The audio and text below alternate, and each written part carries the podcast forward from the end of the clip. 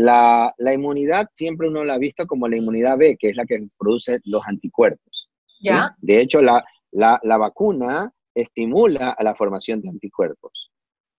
Hay un dato muy interesante, y ya está estudiado por muchos grupos, de que adicional a la formación de anticuerpos, nuestros linfocitos T generan un grado de protección y una hay, hay una clona de linfocitos T que se llama helper, ayudadores, y algunos que son natural killer, que son, dicen, verdaderos asesinos, que van a destruir al virus.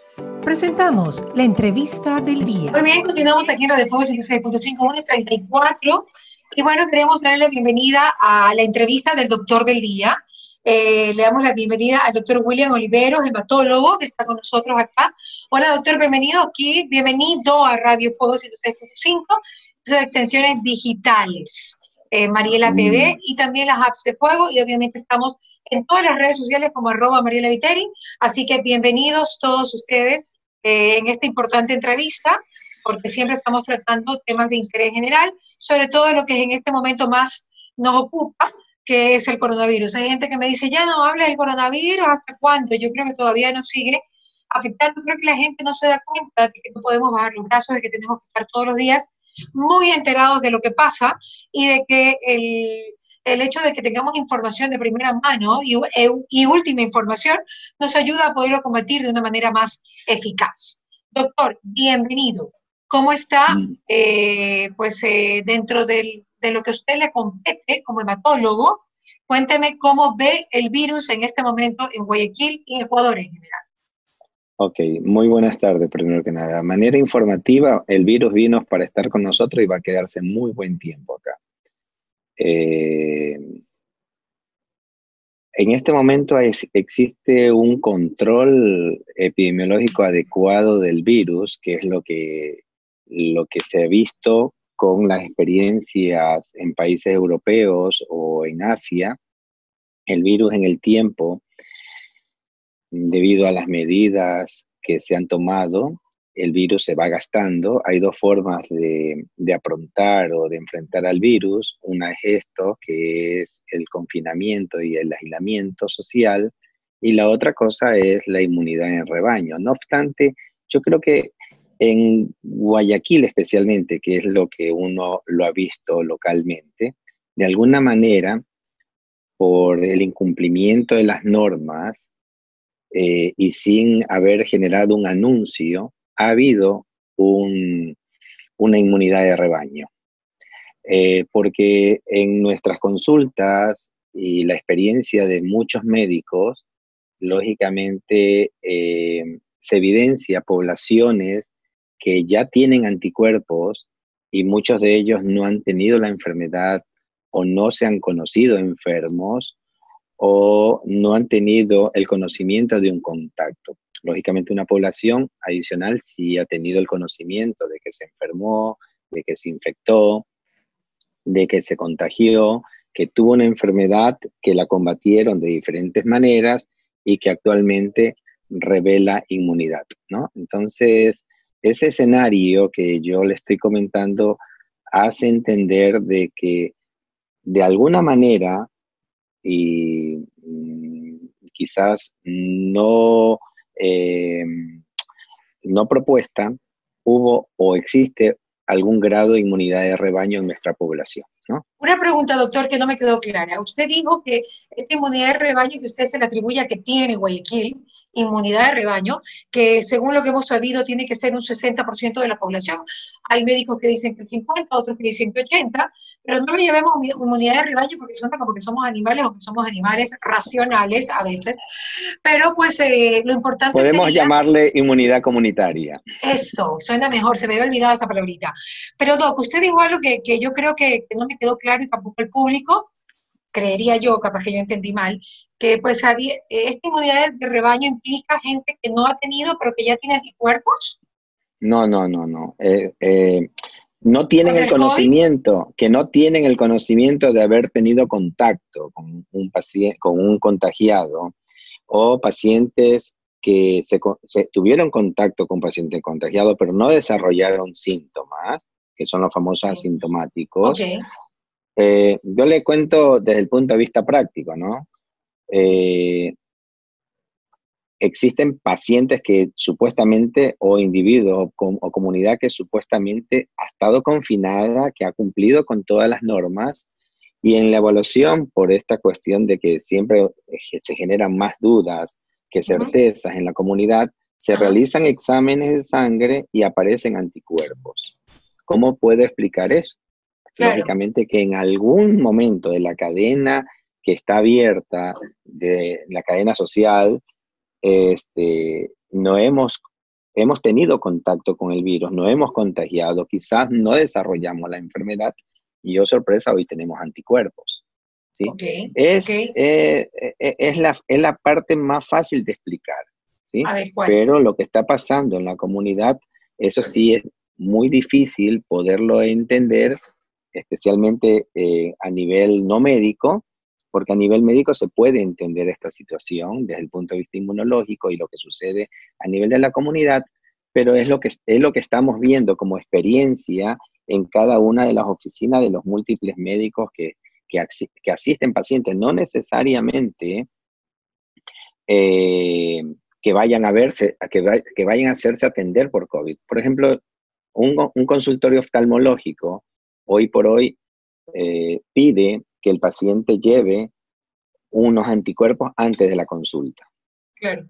Y el registro de esa data, de esa población pequeña, igual, póngale 100, 200 pacientes, más o menos un 40 a 50% de pacientes tienen anticuerpos. Y otra proporción interesante, casi un 50%, ni siquiera ha sabido, 30%, ni siquiera ha sabido que estaba infectado. Entonces creo que esa es esa es la mejor forma de explicar lo que está sucediendo desde el punto de vista comunitario. ¿Todos nos vamos a infectar? Es posible, todos nos vayamos a infectar. Lo importante es cómo nos infectemos. ¿sí? ¿Cuál es la mejor manera de infectarse? Eh, la mejor manera de infectarse como en toda enfermedad es poniéndonos una vacuna, porque la vacuna no es otra cosa que mínimas cantidades de, del virus sobre lo cual mi sistema inmune va a desarrollar anticuerpos.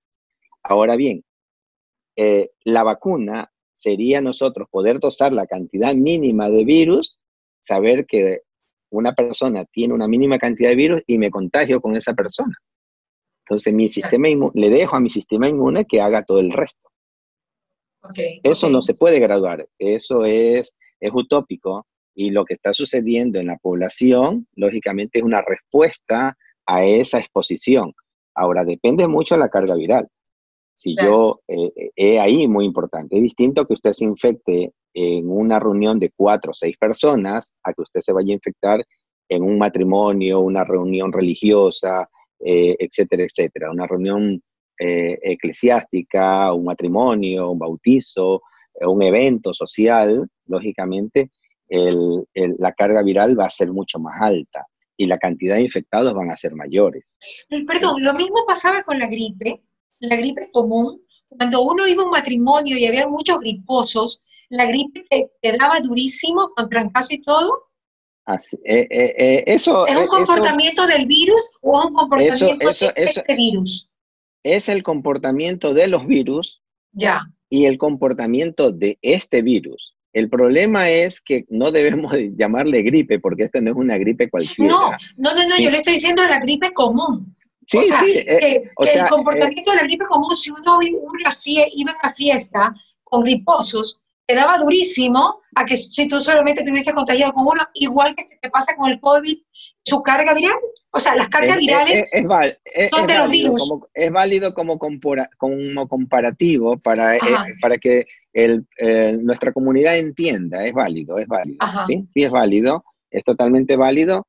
Eh, eh, es, lo que, es lo que estamos viendo y es lo que sucede en la práctica clínica del comportamiento distinto entre paciente y paciente, ¿no? Yo creo que no hay, una, no hay solo determinante, hay múltiples determinantes para ver la capacidad de respuesta, ¿no? Yo tengo pacientes de 80, 90 años que han sobrevivido, han sobrevivido al virus. ¿Por qué? tenemos ¿Por qué? Eh, quizás por la misma situación, por la carga viral. Ya. La carga viral es baja, quizás no tiene tantas comorbilidades, mi especialidad es la oncomatología y tenemos una data de más o menos 45 pacientes con enfermedades hematológicas tomando, eh, recibiendo quimioterápicos, recibiendo inmunoterapia y recibiendo tratamientos, donde básicamente eh, de esos pacientes, 13 se infectaron y de los 13 se infectaron, un solo paciente falleció porque estuvo en otro momento y su carga viral fue mayor. ¿Me explico? Eh, él se contagió en, un matrimonio y fue de los pacientes que inicialmente se trataron y lógicamente al inicio no tenemos la experticia que manejamos ahora. ¿sí?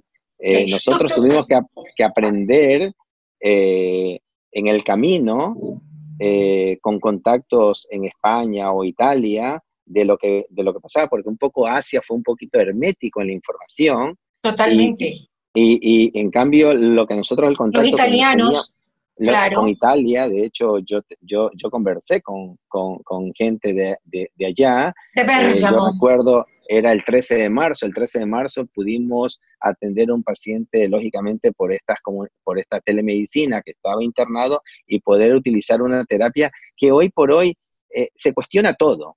¿Cuál? Porque no tenemos, ¿Cuál eh, terapia? Era el, tocilizumab, ¿no? pero si fue exitoso acá, con muchos pacientes. Es, por supuesto, pero se la cuestionan, se la siguen cuestionando. Yo creo que eh, eh, lamentablemente estamos en una pandemia y todo lo que haga bien, hay un profesor que se llama Gatinoni, que es un experto en, asistencia respiratoria mecánica, y me quedó en, un, webinar que tuvimos al inicio de la pandemia con este doctor Gatinoni italiano, este, él no estuvo en primera línea porque es una persona mayor, pero gozaba mucha experiencia y tenía referencia a eso. Y él dijo, mire, al paciente no hay que dejar nada en el, en el tintero, hay que gastarse todas las opciones y tratar de evitar que vaya a una asistencia respiratoria mecánica, porque allí la asistencia respiratoria mecánica por un, por un comportamiento especial del pulmón con el virus no, no tiene la misma respuesta como en otros tipos de, daño pulmonar. Entonces, eh, eh, eh, nos dejó totalmente grabado aquello y a partir de eso dijimos que no quede nada en el tintero, hay que darle todo al paciente en el momento o el timing que uno piensa que lo necesita. ¿Me explico? Entonces hay que ser muy ordenado, muy, muy coherente en las tomas de decisiones y en, en iniciar un tratamiento, pero que no te quede nada. Hay gente que se muere a pesar de eso, ¿sí? Pero bueno, uno, uno, uno queda tranquilo y consciente de que tuvo, le, tuvo la oportunidad de entregarle todo al paciente. Doctor, ¿por, qué, ¿por, qué, el coronavirus es una ruleta rusa? Eh, yo creo que tiene muchas particularidades, ¿no? Tiene muchas particularidades. Eh, no lo estoy sosteniendo yo, pero hay muchas cosas que hacen pensar como que el virus fue creado, ¿me explico? Porque tiene muchas particularidades. Por el ejemplo, hecho de el hecho de dañarte y no dañarte completo, el hecho de darte oportunidades, ¿sí? El hecho de que tú, bueno, también es el conocimiento. Yo creo que de aquí en unos 10 años, si usted me entrevista, vamos a saber todo el coronavirus.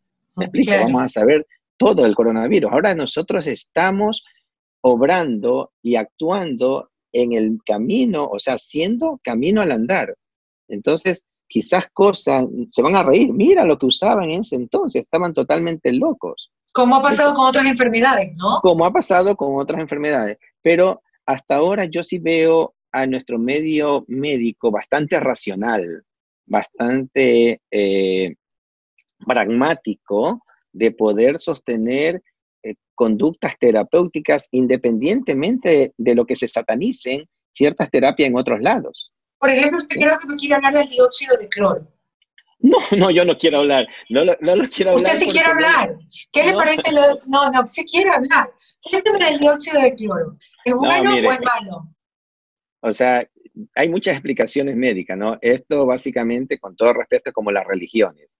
Entonces, o estás aquí o estás acá. Eh, con el respeto que corresponde, ¿me explico? Yo no lo indico. Yo sí lo vi indicar. Yo sí lo vi indicar. Yo sí lo vi indicar. Y en el, eh, eh, eh, mire, esto es tan, tan, tan interesante como un amigo médico que era ateo antes de fallecer por COVID, pidió que recen por él. Entonces, en el momento de la desesperación, cuando se te ha acabado todas las opciones terapéuticas, Dame dióxido de cloro, eh, dame ozono y qué sé yo. Si usted quiere quedarse con el, eh, eh, con esa sensación, esa sensación de que no hizo nada, bueno, pero hay, hay, hay, hay, gente que es muy estricta desde el punto de vista científico y habemos personas que somos muy pragmáticas. Yo no lo indico el dióxido de cloro, pero ante una desesperación tampoco le voy a decir no se lo tome. Claro, porque también es un tema psicosomático. Si tú crees en él, si tú piensas que te va a hacer bien, no te digo que es un efecto placebo. Yo tengo, yo tengo enorme, yo tengo enorme evidencia, me explico, de que el y, estudios eh, y muchos conocimientos de la característica del dióxido de cloro y que no debe ser un medicamento, es un desinfectante. Me explico. Cuando ya tú le pones como una panacea que te cura la diabetes, el VIH, eh, SIDA, que te cura el cáncer, que te quiere otro, ya que, o sea, ¿qué tienes? Es la obra de Dios. Entonces, ahí es cuando pierde la calidad científica y el peso científico para yo, que sí me considero científico, sostener algo. ¿Sí? Claro. Ahora, lo que pasa, doctor, es que definitivamente todavía estamos en una etapa donde todas las curas para el para el coronavirus están como en una caja de herramientas. Entonces uno saca el dióxido, uno saca el ivermín, uno saca la dexametasona, uno saca la hidroxicloroquina, uno saca, eh, digamos, las terapias eh, celulares, uno saca el tomate, uno saca la cúrcuma, o sea, es una caja de herramientas interminable. Lo que todavía no tenemos claro es los pobres mortales, que todavía, gracias a Dios, no hemos pasado por la enfermedad y que no vamos a pasar en el nombre de Dios, eh, ¿qué usar? Y a veces, ¿a qué médico recurrir? O sea, para que me dé lo adecuado. O sea, lo que más en eso, yo, en eso yo soy en eso yo soy muy claro y específico, ¿no? O sea, nadie tiene la cura y nadie tiene la, la, la certeza, porque en medicina no hay certeza 100%, Existen recomendaciones, existen evidencias que la vamos sosteniendo en el tiempo y que lógicamente la vamos revisando siempre. Yo creo que punto uno, el paciente debe consultar a su médico, no tomarse cosas por su cuenta, tener un referente a quien llamar, a quien consultar. importante. Eso es muy importante, que sea el médico. Eh, yo estoy en un, en un, chat de una organización y todo el mundo vende y se hace pruebas rápidas pensando que esa es la forma de detección de la enfermedad. Eso es, eh, eh, todos quieren ser médicos, ese es el gran problema. Cuando usted tiene un problema legal, dice, no, consulta a un abogado, pero hay una frustración en la comunidad de querer ser médicos. Y todo el mundo indica, indica, sí, pero es que es fácil. Es fácil porque usted no, tiene la forma después de ser revaluado. Exacto. No, no, le van a decir, mira el medicamento que me dio Mariela. Van a decir, mira lo que pasó con el doctor X. ¿Me explico? Entonces, eh, son impunes, la comunidad es impune, puede eh, eh, emitir cualquier criterio, y hoy con, las, con, los, con los chats, con todas las redes sociales, se hace muy fácil el acceso distorsionado de la información. Lo que la gente ve son es hechos, ¿me explico? Claro. Que son traducidos como empíricos y son eh, manifestaciones de algo, pero no es evidencia científica. La evidencia científica debe ser conductual. Es que ¿ah? no hay ninguno, no hay ninguno que dé evidencia científica. Bajo, bajo, bajo, ese, bajo ese concepto existen lo que se llama recomendaciones médicas. Cuando, eh, ¿Y quién hace las recomendaciones médicas? Un grupo de expertos. ¿sí? Entonces, eso tiene una validez científica. Porque si usted me dice, por ejemplo, hay cosas raras del ministerio, por ejemplo, dice, no aprobamos tal cosa porque no existe ningún estudio clínico que... Están locos. ¿Qué estudio clínico quieren hacer en plena pandemia? ¿Me explico? Bueno, probablemente también influenciados por la OMS, que usted sabe que no han aceptado muy pocas, ¿no? Ah, no, es que, es que la gente no hace ni deja hacer, me explico. Entonces, existe, eh, existen mesas técnicas, muchas mesas técnicas. Esa mesa técnica debe, lógicamente, subir a un, a, un, a un estrado superior y tener un cuerpo de recomendación. pero el ministerio debe facilitar eso, no debe obstruir. Y si me obstruye, debe darme una opción. Pero si mi opción es no, solamente toma paracetamol, estamos todos locos, la gente se, se, muere. Entonces, yo sí creo que... Creo que ya la gente no cree que solamente es paracetamol. Yo, creo que la gente yo, estoy de acuerdo, pero estoy, comentándole una posición ridícula de las autoridades en claro. nada más. Ahora, doctor, en su caja de herramientas de remedios del COVID, ¿qué tiene? ¿Qué usa usted? Mire, ok, primero que nada hay que saber eh, ser muy ordenado. El paciente tiene tres etapas. La primera semana, la segunda semana, que es cuando las papas suelen quemar, y la tercera semana donde yo tengo el incendio completo o tengo la recuperación. Ok. Entonces, una cosa es la primera semana y en la primera semana puede, puede usarse muchos, muchos medicamentos siempre valorando lo que se llama eficacia terapéutica y seguridad del paciente. Entonces, ¿qué es lo que yo puedo utilizar? Yo puedo utilizar tranquilamente, inclusive a pesar de tanta, tanta defenestraciones, quizás hidroxicloroquina en pacientes seleccionados, Puedo utilizar ivermectina, puedo utilizar acitromicina, puedo utilizar nitrosoxamida, puedo utilizar el zinc, ¿sí? Y es, el bajo eso, el zinc. El zinc, ayuda muchísimo, ¿sí? Ayuda muchísimo. No se conoce, claro, no se conoce bien el mecanismo, se presume algo, pero todos mis pacientes llevan de esos cuatro medicamentos, tres mínimos, ¿ok? Eh, tres mínimos. Los antivirales, eh, no están, no están al, el, inyectable, no está eh, cercano a nosotros, es muy costoso y eh, no es factible. Así que hablemos de lo que nosotros tenemos.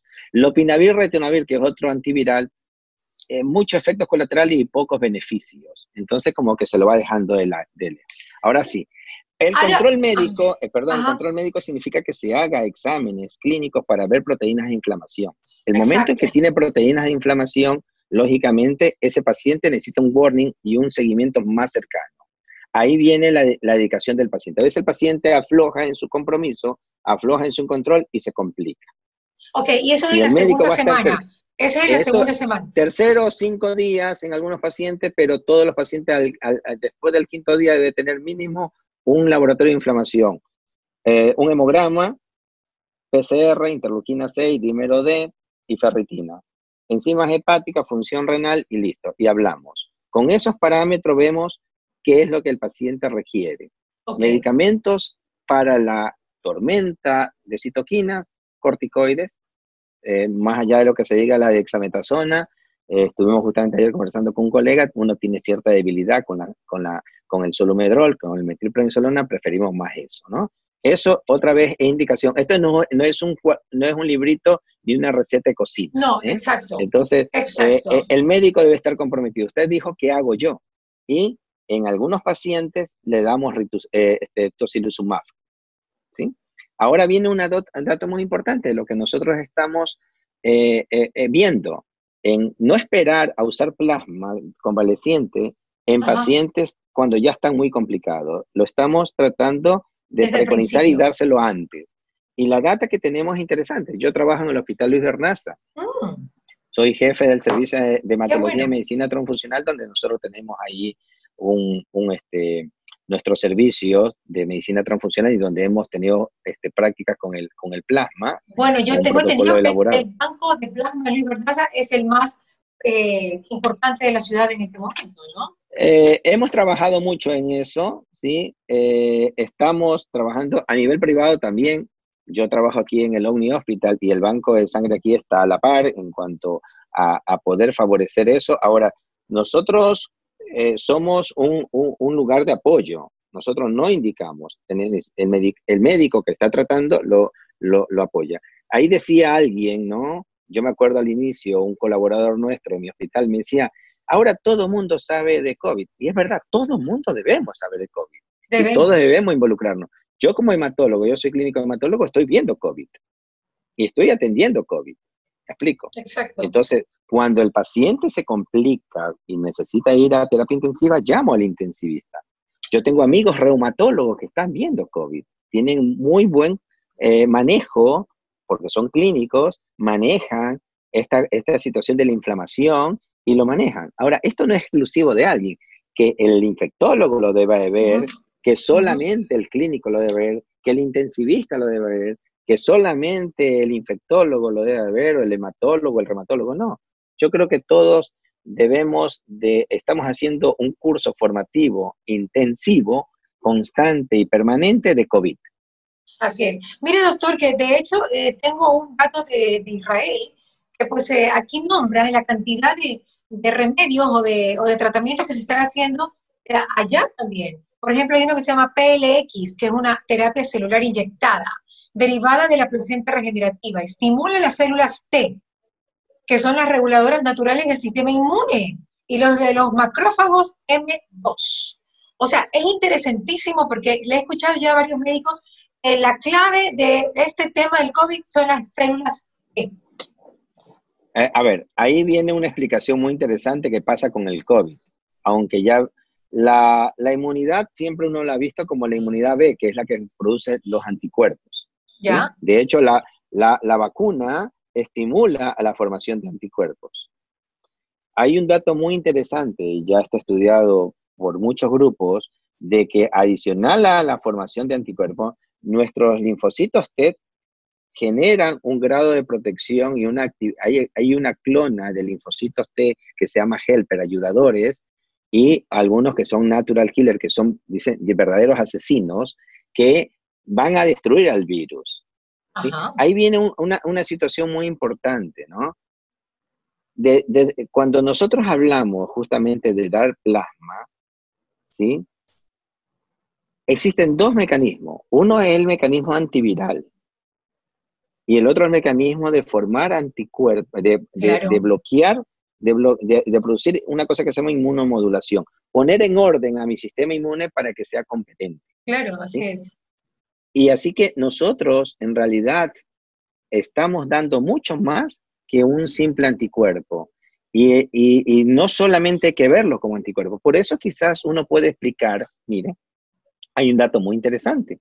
Hay pacientes que se infectaron, ¿sí? Y no desarrollaron anticuerpos. Ajá, hay casos. Hay casos. Claro, hay así. Entonces, uno tiene varios escenarios. Mire que Tal vez dicen que porque el virus ha sido fue muy muy muy débil, ¿no? Que porque la carga viral fue casi inexistente. Eso, esa es la eh, explicación que alguien me dio. Mm, hay mucha, hay, mucha explicación. Cuando, es uno, cuando uno es unicista, en realidad eh, eh, eh, es dudista, porque tiene mucha duda. En realidad, yo no creo en, en la parte unicista, o sea, no hay una explicación, hay varias explicaciones para lo mismo. De hecho, se activa el sistema retículo endotelial y se chupan los anticuerpos, los anticuerpos están secuestrados, los anticuerpos están redistribuidos, están donde se necesitan. Hay muchas explicaciones. Doctor, ¿cómo, cómo se hace para, ¿cómo se hace para reforzar los linfocitos T? Eso es, eso, eso, eso es, no es posible desde el punto de vista eh, medicamentoso, o sea, no hay un medicamento que pueda, porque los linfocitos T usted nace, se mueren unos y todos los que usted tiene no se reproducen más. Claro, y supuestamente es cierta edad donde ya se van disminuyendo. Usted ha escuchado lo del timo, ¿no? El lo del timo. glándula, el timo es ah, una glándula que tiene aquí y que desaparece a los 5 años de edad. Ahí estaban los ah. linfocitos T creándose. Y de ahí los linfocitos T se van a viajar por todo el cuerpo y se quedan allí para actuar cuando se necesiten. Y esos no se van a reproducir más. ¿Y cuál es la diferencia con los glóbulos blancos? O sea, ¿cuál es la pelea? No, son un tipo de glóbulos blancos. Pero son más fuertes, digamos, son el GIR. No, no, no, ya lo voy a explicar. Son el, GIR de la policía. a ver, rápido. Los leucocitos o glóbulos blancos son como las Fuerzas Armadas. Ok. Tienen varias ramas aérea, terrestre, naval y así. Los neutrófilos son un tipo de glóbulos blancos, nos defienden de infecciones bacterianas. Los linfocitos nos defienden de infecciones virales. Y ahí hay dos, B y T. Los B son los que producen anticuerpos y los T son los que producen un daño directo al virus. ¿sí? Y es lo que gozaría este virus de activarlo y de, y de pronto mi inmunidad humoral no es necesaria tanto a largo plazo para controlar como mi inmunidad T celular. Entonces quizás eso explicaría que yo no desarrollé anticuerpos, pero no voy a desarrollar más la enfermedad, porque no solamente son los anticuerpos lo que yo necesito, sino también los eh, linfocitos T. Y estas sustancias que se obtienen, eh, que es una compleja cascada de, proteínas que se suceden en la estimulación inmune, tomando fracciones de eso podemos estimular a los linfocitos T para que nos generen nuestras, este, defensas. Eh, nuestras defensas y estemos de alguna manera bloqueando la actividad del virus. Doctor, qué pena, el tiempo se nos acaba, dos y tres, pero hay mucho de qué hablar. Eh, la última pregunta que le tengo, me quedé con ganas de seguir conversando. Eh, la última pregunta que le tengo es sobre la vacuna Sputnik, la que viene de Rusia, que la eh, acaba de anunciar Putin, pero que se saltó la última etapa. Claro. Okay, que supuestamente no va directamente al virus, sino que ataca la inmunidad, o sea, va para que se refuercen esos linfocitos. Claro, lo que pasa, a ver, cualquier vacuna como es, es, es eh, motivada por porciones del virus, va a hacer lo mismo que la enfermedad en su cuerpo desde el punto de vista inmunológico. Entonces va a estimular tanto a la formación de anticuerpos como también a la estimulación de los linfocitos T. Ok, ¿qué opina de la vacuna? Cuénteme qué eh, opina de la vacuna de Rusia. Eh, no es la única, hay muchas. Yo sé, Moderna también, un medicamento, también, por eso, cuando un, cuando un medicamento está para, para ser utilizado pasa por diferentes fases. Fase 1, fase 2, fase 3. ¿sí? La fase 1 ves que no mate al paciente. ¿sí? Es, fundamental, seguridad terapéutica. la fase 2, mantenemos seguridad terapéutica y ya vemos si tiene algún efecto. En la fase menos 3, Claro, en fase 3 nosotros ya necesitamos, son pacientes enfermos y quiero ver efectividad. La mejor terapia disponible que puede ser cualquier cosa que utilicen, o no darle nada, versus darle, eh, que no es ético, eh, y darle ya la terapia, ¿no? Y darle la terapia. Entonces de ahí vemos, lógicamente, los resultados. Nosotros le llamamos endpoint, que es lo que vamos a medir. Que no se infecte, si forman anticuerpos, que no se mueran, que no se compliquen, etcétera. Muchos, muchos este, objetivos o endpoint que nosotros diseñamos. Eso debe estar reflejado en un estudio clínico. ¿Me explico?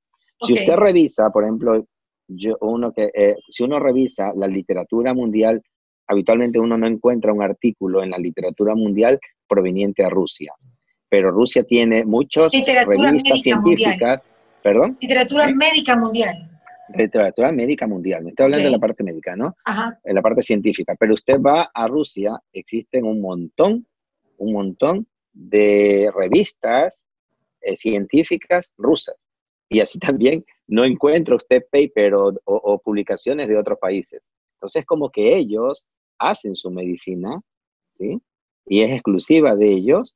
Entonces, quizás eh, yo, no, yo no sé cuáles son los entes regulatorios que ellos tengan para poder en curso un... Nosotros todos andamos con la FDA, la FDA o la EMEA, FDA, EMEA, FDA, EMEA, es lo que nosotros más... Exacto, ¿cuál es el organismo regulador de ellos para que le haya dado el go a la vacuna y que Putin haya dicho, ya tengo la vacuna? Por eso, es que porque, por eso, porque nadie se ha atrevido a decirlo, ni siquiera Trump, que ya tiene pues algunas, ni tampoco el primer ministro inglés, ni nada, sino que no, Putin no se puede, porque tiene, por, por, mucho, mire, en el, en, el, en el mejor de los casos, cuando un estudio clínico es necesario y se acelera una aprobación, no son menos de seis meses. Claro. Sí, me explico. Pero esta vacuna está más o menos como la conquista de la luna. ¿Quién llega primero, no? Eh, es una carrera y no solamente eso, sino que nosotros no podemos, es como la, la, justicia indígena con la justicia este, eh, nuestra, ¿no? Ellos saben cómo procesarlo, entonces vienen y, y, utilizan sus criterios. Así que yo no conozco los criterios para liberar una droga en, en Rusia. Claro. Eh, nosotros siempre nos referimos cuando ah, estamos más pegados al norte, cuando la FDA prueba un medicamento, ok, ya está disponible para nosotros. Claro, claro. Entonces somos más Estados Unidos dependientes, o bien ahora la EMEA, que es la europea, eh, tiene un, buen poder, también nos ayuda a, documentar la, aprobación de algún medicamento y nos guiamos por eso. Entonces, básicamente, que si, si, Rusia, si Rusia aprobó un medicamento, no tiene por qué aprobar con las leyes eh, regulatorias Obvio, americanas. Claro. No, es la FDA no. Es que, así que no es que se, no se, se le olvidó a Putin, ¿sí? No es que se le olvidó a Putin. Ellos, bajo sus leyes o reglamentos de aprobación de drogas, tienen su, que científicamente sabemos que no ha seguido la secuencia sobre la cual nosotros creemos, entre comillas, que es normal. Pero lo interesante, lo interesante de esta vacuna es que más o menos hay, pues algunos países, yo creo que más de 20, que van a aprobar esta vacuna y que ya han hablado con el gobierno ruso y que supuestamente van a ser pues inoculadas en otros países, ¿no? Bueno, vamos a ver qué países participan, ¿no? Vamos a ver qué países. No me lo sé de memoria, pero ayer lo leí y pues creo que Cuba está dentro de, de los países. No me atrevería a decir, bueno, no me atrevería a decir algún otro país porque no lo tengo en la mente claramente y no quiero equivocarme, pero eh, si hay algunos países, yo diría que más de Lastimosamente la política ha entrado en lo científico también. ¿A qué se refiere, doctor? Ah, que es la línea, Cuba, Rusia, Venezuela, Ecuador en otros tiempos, quizás Argentina lo vayan a imponer, etcétera, etcétera. Es una línea de orden, ya no quiero meterme allí. ya, ok, ok, eh, ya eh, lo entiendo, claro, eh, claro. Son los países que salieron, ¿no? Ajá, ajá, Claro, claro, sí, sí. Entendible también, ¿no? Entendible también, cada uno es que, dentro de su línea. Es, por, es, por, es una situación, otra vez digo, de orden geopolítico. Geopolítico también. Así, así. Así es. ¿Usted qué vacuna se quiere poner? ¿Se le pone a escoger entre la de Rusia, la China, la de Oxford o la Moderna? Cuatro. A ver. Hay 22 en proceso. Pero hay cuatro que son las que más suenan. ¿Cuál yo tengo, que, yo tengo que confesarle algo. Yo tuve COVID. Ay, ¿Y, qué, ¿y qué inmunidad tiene? ¿Tiene? ¿La tiene alta? ¿La tiene baja?